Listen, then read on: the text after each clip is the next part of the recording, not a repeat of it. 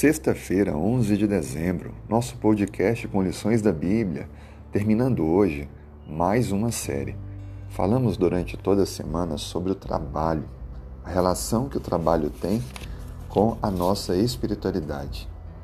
Hoje nós vamos concluir fazendo alguns apontamentos. Leio com você o que está escrito em Eclesiastes capítulo 2, verso 18.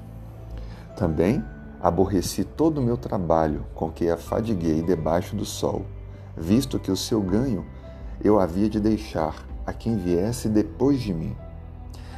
É interessante notar nesse texto, se lermos todo o final do capítulo 2 de Eclesiastes, que Salomão, o homem mais sábio do mundo, ora ele coloca o trabalho como uma bênção e depois como uma maldição. Como entender isso? É simples. O trabalho é uma bênção porque através dele alcançamos o que desejamos. Temos o sustento, podemos realizar alguns sonhos, atender alguns desejos do coração. Contudo, ele é uma maldição porque depois do pecado, ele traz para nós alguns dissabores: a luta, o cansaço, o enfado e outra.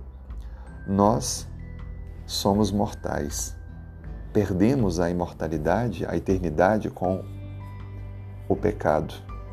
E, como o próprio texto disse, nós vamos fazer muito e não vamos aproveitar. Ficará para outro que virá depois de nós. Não era para ser assim. Assim sendo, o trabalho é uma bênção, mas o desenvolvemos sobre um mundo afetado pelo mal. Mas a boa notícia é que em breve Cristo vai voltar e vai fazer um novo céu, nova terra, aonde teremos o trabalho, aonde seremos agricultores, construtores, mas não teremos enfado e cansaço. E não faremos para outro, porque nós viveremos eternamente. Que alegria, não é? Que bênção isso.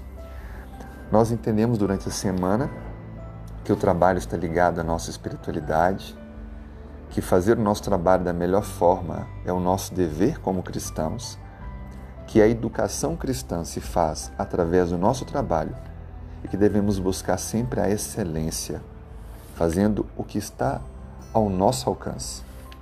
Eu desejo que você possa avançar cada dia mais na sua vida espiritual e possa ter, através do seu trabalho, um ministério em favor daqueles que precisam encontrar-se e decidir ao lado de Cristo. Tenha um ótimo dia, uma boa preparação para o sábado. Já digo a você um feliz sábado e que Deus te abençoe.